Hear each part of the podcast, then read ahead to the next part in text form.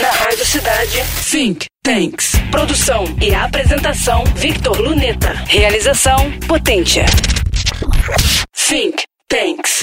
Com a sonda Luna 2, lançada pela União Soviética nos anos 1950, o homem inicia a investigação física do mais conhecido satélite natural terrestre, a Lua.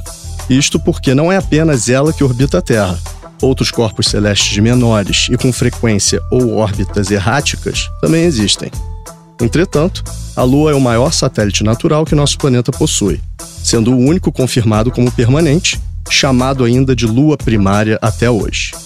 Grandes façanhas vieram com as missões Apollo, principalmente a de 20 de julho de 1969, quando o norte-americano Neil Armstrong e sua equipe tornaram-se os primeiros seres humanos a pisarem na Lua. Fato pouco conhecido é que ocorreram outras missões até o ano de 1972, conduzindo testes e coletando amostras de solo adicionais.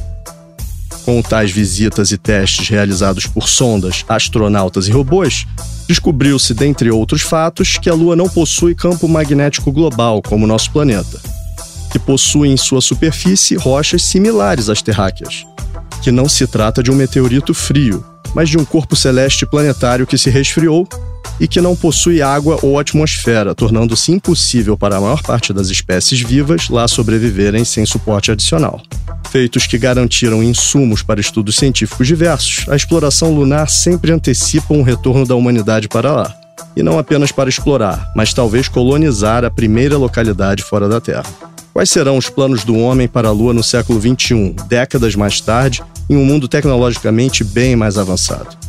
Descubra aqui em breve, pois no Think Tanks trazemos informação que será sempre poder. Você acabou de ouvir Think Tanks. Produção e apresentação, Victor Luneta. Realização, Potência. Think